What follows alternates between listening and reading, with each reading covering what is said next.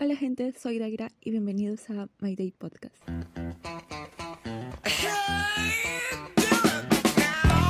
Bueno, para comenzar, el primer tema de este podcast es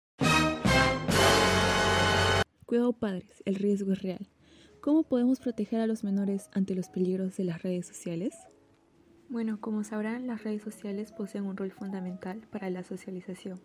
Al ser entretenidas, captan la atención de los menores, quienes son los más vulnerables frente a los riesgos que se presentan a través de Internet.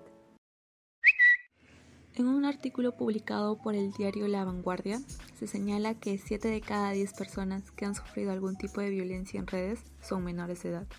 Por ello, es importante saber cómo podemos proteger a nuestros hijos de los peligros que existen en los medios sociales.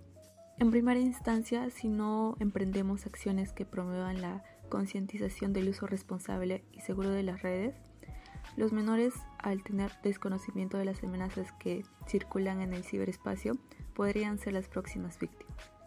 Así que padres deben informarse sobre las actualizaciones que ocurren en la red que participa el menor y también conocer los riesgos a los que se está expuesto.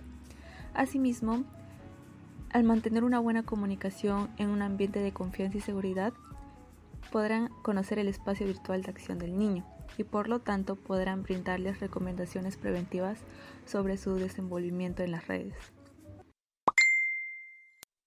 En segunda instancia, la formación de la ciberseguridad es indispensable y se debe realizar entre padres e hijos.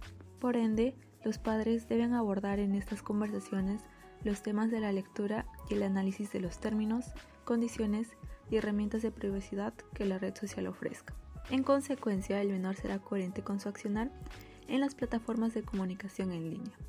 Finalmente, la educación en ciberseguridad debe ser constante y se puede fortalecer de la mano de los padres, docentes y contando con la disposición de los estudiantes.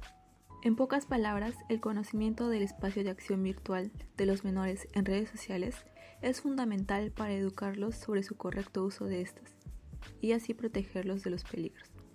De igual modo, la Convención de los Derechos del Niño establece que ningún niño será objeto de injerencias arbitrarias o ilegales en su vida privada, ni de ataques ilegales a su honra y reputación. El niño tiene derecho a la protección de la ley contra estas injerencias o ataques.